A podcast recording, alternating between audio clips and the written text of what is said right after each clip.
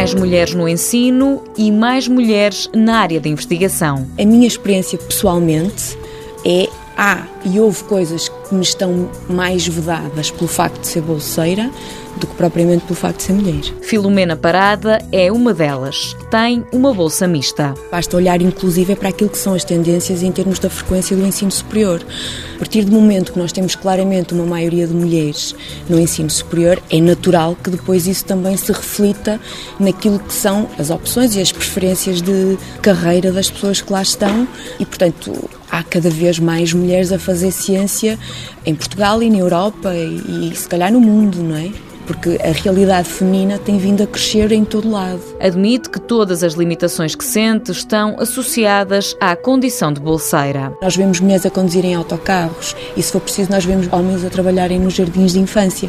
A ciência não é exceção, não é? A ciência reflete aquilo que se passa na sociedade portuguesa. A sociedade portuguesa está a mudar, está a evoluir, a ciência evolui com isso mesmo, não é? com a própria sociedade. Como mulher, Filomena Parada reconhece que o principal problema está associado à licença licença de maternidade. Houve um ou outro país onde supostamente nós pensamos que são daqueles países mais desenvolvidos desse ponto de vista e afinal, não tanto se calhar no plano formal, mas depois naquilo que é o domínio do implícito, acabava por haver todo um conjunto de pressões muito superiores do que, por exemplo, nós sentíamos cá.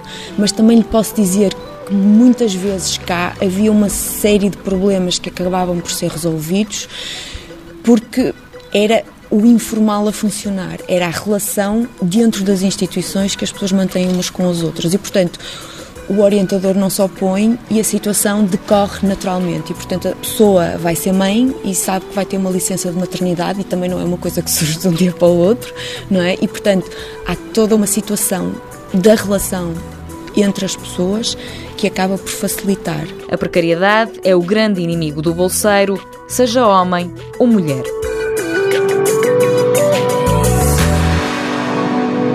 Mundo Novo, um programa do Concurso Nacional de Inovação BSTSF.